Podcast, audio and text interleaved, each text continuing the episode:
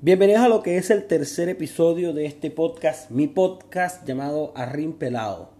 Como ya sabrán, estoy grabando desnudo, como cosa rara. No, no mentira, estoy grabando desnudo. Este es el tercer episodio. He dicho que los voy a grabar más consecutivos, pero no lo he hecho, no por falta de tiempo, sino por mero bloqueo creativo. mero, mero bloqueo creativo, perdón, ahí se me fue la lengua, se me salió el oriental de que cambio la letra L por la R porque hablo, hablo, ay, de nuevo, hablo horrible. ¿Cómo están muchachos? Yo sé que no me van a responder, pero yo respondo por ustedes. ¿Cómo están muchachos? Bien. No me interesa. Mientras no tengan coronavirus, todo está bien.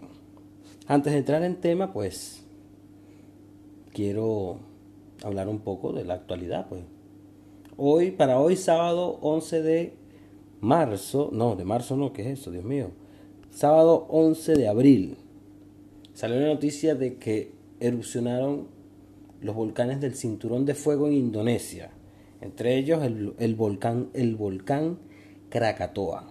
Lo que sería en realidad el hijo del verdadero volcán Krakatoa, porque el primer volcán eh, desapareció cuando erupcionó en 1800 y algo, no recuerdo la fecha exacta, pero ese volcán desapareció y por su erupción dejó un hijo, o sea, dejó las, los restos para un nuevo volcán que, bueno, erupcionó el día de hoy.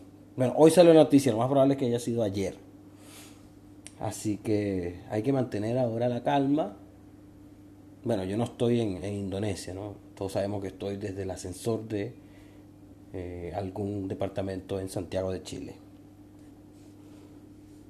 Sin embargo, bueno, el 2020 nos está sorprendiendo cada vez más. Hoy no estoy grabando desde mi casa, sino que estoy grabando de casa de un amigo, el cual invité a participar, pero no quiso. Este amigo mío tiene un perro, el famoso y popular Lolo. si escuchan algún ladrido o llanto, bueno, es Lolo, pues ya yo no lloro.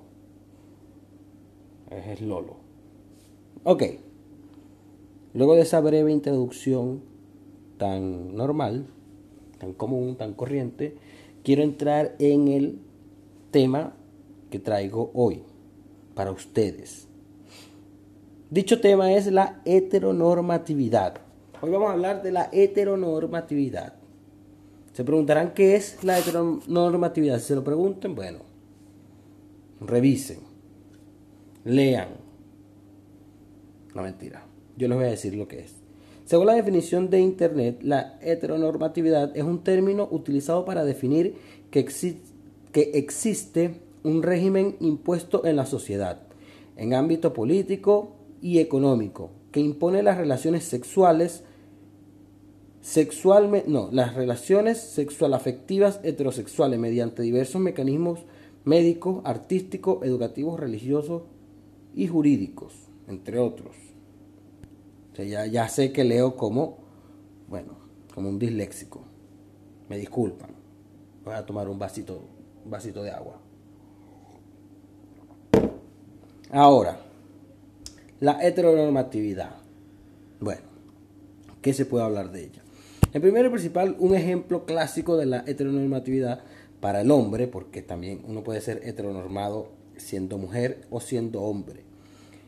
Uno de los casos simples o de las características simples de la heteronormatividad es que el hombre tiene que usar azul, se debe vestir masculino y actuar como eh, la sociedad impone que deben actuar los hombres. A los hombres le deben de gustar, deben de jugar con los carritos, por lo menos los niños, amar al fútbol y lastimosamente son juzgados cuando lloran. Y para la mujer, bueno, la mujer tiene que usar rosado, jugar con muñeca, practicar ballet. Y, una de las tantas interrogantes que pasan en la mujer es si deben tener un hijo para sentirse realizadas como mujer. De, de, otra forma, pues su vida como mujer no, no cierra el ciclo impuesto por la sociedad heteronormada, pues. Entre las cosas también que dice acá es que de los ejemplos de la característica femenina sobre la heteronormatividad es no poder decir lo que piensan sin ser llamadas perras. Ok, vamos a parar acá.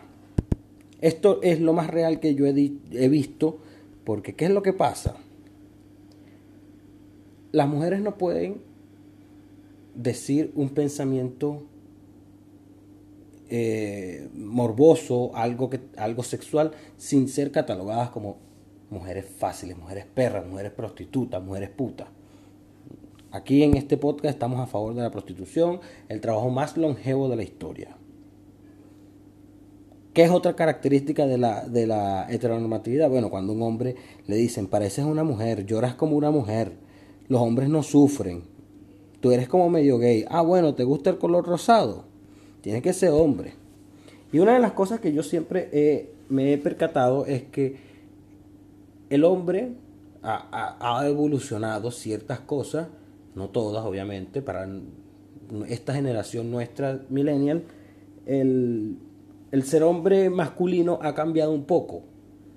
Por ejemplo, hace unos 15 años era loco que un hombre utilizara una prenda de color rosado, ahora ya es un poco más más aceptado. Ahorita tú le dices a un hombre, hermano, ¿usted se deja mamar ese culo? No, eso es de marisco. Bueno, capaz en, otros 15 años los hombres acepten que se maman el culo tranquilamente. Yo, por ejemplo, no uso el color rosado, no porque sea homosexual, sino porque se me ve mal. Aparte que yo me he visto mal. Entonces, si yo me he visto mal, entonces el, el, rosado no me queda bien. A mí me quedan bien los colores así como el negro curtido, o sea, el negro gastado porque yo no compro ropa. Tengo la misma ropa desde cuando estaba en la universidad, que tampoco me gradué. Entonces, la misma ropa de bachiller, del bachillerato. Para la mujer también hay muchas, no sé, diría normas de lo que es ser mujer. Una de ellas ya la dijimos, que es que, hay que, que la mujer tiene que tener un hijo sí o sí. Por eso es que ahora, en estos tiempos, una mujer que decide no tener hijos, se le empieza a amenazar con la forma de diciéndole, no vale, ¿sabes qué? Te vas a morir sola. Uno tiene que tener hijos, porque uno nunca sabe. Imagínate que tú te, te mueras y no tengas, llegues a vieja, no te mueras, llegues a vieja y no tengas un hijo que te cuide. Ay, ay, hija. Mire, y esta es una conversación que he escuchado muchísimo en mi familia, por ejemplo, que voy a hablar de mi familia, no puedo hablar de la familia de ustedes porque no las conozco. Pero en la familia mía se habla de eso. En la familia mía. no, Dios mío, yo soy marginal y ordinario. Bueno, en mi familia se habla de eso. Pues se le dice a mis primas, no, tú tienes que tener un hijo. Y la que no lo tiene, le dicen, se te está yendo el tren. Hay que tener un hijo. ¿Quién ha dicho aquí que uno tiene que sentirse eh, uno, por ejemplo, las mujeres se, tienen que sentir realizadas única y exclusivamente cuando tienen un hijo. Y si no quieren tener un hijo, vale, un hijo es un gasto. Un hijo es un gasto. Si usted lo quiere tener, bueno, buenísimo, téngalo. Pero no, no obligues a los demás a tener un hijo. ¿Qué tú quieres? ¿Que la gente se sienta miserable como tú, vale? No, mentira. Tampoco así. Para muchas personas tener un hijo es una bendición más que una bendición, en realidad es un accidente. Pero, bueno, para algunas personas tener un hijo es lo, correcto, pues es lo que está bien. A nosotros nos dicen desde pequeños, el ciclo de la vida es nacer, crecer, reproducirse y morir. Este es el ciclo de la vida que nosotros tenemos que cumplir como estándar. Ahora, en el proceso se van poniendo otras cosas. Por ejemplo, educarse es una de esas, eh, tener un techo es otra cosa de esas, alimentarse es otra cosa que uno debe de tener en el ciclo de la vida, pues obviamente, porque si no, no, no, no, cumplimos el requisito siguiente. ¿Qué es lo que pasa? En esta sociedad que vivimos, la, la heteronormatividad está tan impuesta que hasta eh, es un poco complicado, por lo menos para el hombre, poder hablar de los sentimientos Claro, obviamente esto ha ido cambiando poco a poco. Por ejemplo, ahora los hombres van al psicólogo. Yo dudo mucho, la verdad es que dudo mucho. Yo jamás escuché en mi familia, por ejemplo, que era el, eh, donde, yo me, yo estaba incluido, un hombre que fuera al psicólogo. Yo jamás escuché eso. Y si iba, era por eh, dudas homosexuales, porque también aquí en la heteronormatividad está muy marcada, se dice lo que es y lo que no es de hombre, significa, si tú vas en contra de esa corriente, tú eres homosexual. Y bueno, para un heteronormado, ser homosexual está mal. Nosotros, eh, por ejemplo, las personas que somos mente abierta, yo me considero una persona mente abierta y pensamos que, no necesariamente hay que ser un hombre macho, de esos que se dejan el pelo en el pecho, de esos que andan con cuatro o cinco mujeres, de esos que dejan muchachos regados, porque eso es sinónimo de hombría. No es sinónimo, sinónimo de hombría, eso es sinónimo de que tú eres un patán, ¿vale? Tú eres un mujeriego. Ahora, ¿Que he andado con dos mujeres en la vida? Tampoco. O sea, no, no, dos mujeres no se interesan en mí al mismo tiempo. Solamente una. Y yo la hago interesar casi que a propósito. Pero por ahí va la historia. ¿Qué es lo que pasa? al hombre se le ponen muchas trabas, no trabas, sino como eh, imposiciones de ser hombre. Un hombre tiene que saber de mecánica, un hombre tiene que saber eh, acomodar, eh, arreglar la casa, un hombre tiene que saber cambiar un bombillo. Una mujer que tiene que saber, bueno, la mujer tiene que saber cocinar, la mujer tiene que saber limpiar. Cuando el, rol cambia, cuando es la mujer que sabe de mecánica, la mujer que sabe de, reparaciones, el hombre sabe de, ama de casa, o sea, bueno, no, de, de, cuidados del hogar, no se puede decir ama de casa. Cuando el hombre sabe de cuidados del hogar, que es cocinar, que es lavar la ropa, que es planchar, que es limpiar, cosas que lo debería de conocer cualquier cosa y saber hacer cualquier persona. Ahí es donde entra la, la, la gran frase que dice, ay, este le gusta cocinar, ¿qué pasó? ¿Eres mujer? No vale, ¿quién ha dicho que las mujeres cocinan? ¿Quién ha dicho que solamente las mujeres cocinan? No, no, no. Además, en el ámbito profesional de la cocina está comandado por hombres. Es muy complicado tú, siendo mujer, establecerte, establecerte en un restaurante como eh, una chef. Es muy complicado porque es un, aparte de que el hombre eh, lo dice despectivamente que la cocina es para la mujer, pero también se adueña de la cocina en, el ámbito laboral. O sea, aquí no nos vamos a quedar coba. En el ámbito laboral de, de la parte culinaria, el hombre es el que sabe y la mujer no, la mujer es la ayudante. Sin embargo, es el mismo hombre que llama despectivamente a la mujer, no, anda a cocinar, ¿vale? Por eso es que hay tantos chistes de este chistes machistas de hombres mandando a cocinar a la mujer. O le dicen, no, no salga de tu casa. O sea, esas cosas, la verdad es que no, no pueden hacerse, ¿vale? Nosotros damos, por ejemplo, yo estoy en contra de la heteronormatividad. Para mí es un, es un rol que se debe romper. Por supuesto que hay cosas que yo todavía no logro entender. No es que no logro entender, sino que no me gustan. Por ejemplo, los hombres hoy en día pueden usar zarcillos y, le queda como un accesorio muy bonito. Yo no los uso porque realmente no me gustan. No es porque me haga sentir femenino, sino que no me gustan. Siento que no se me va a ver bien. Sin embargo, para, para nuestros conocidos boomers, nuestros conocidos boomers, usar zarcillo y piercing, eso es de marisco. O sea, las mujeres son las que usan eso y eso son las mujeres. Imagínate que, que los hombres que son heteronormados no les gusta usar bloqueador solar en, en, verano porque dicen que no, que es eso, a mí no me da nada. O sea, imagínate tú sentirte tan ridículo que tú te crees más arrecho que el sol. Tú dices, no, yo a mí no me va a dar cáncer de piel, vale, no seas estúpido, no seas estúpido. Coño, vale, me hace molestar este tema. No huevo, nada. Pero bueno, yo la verdad es que no entiendo la, la heteronormatividad.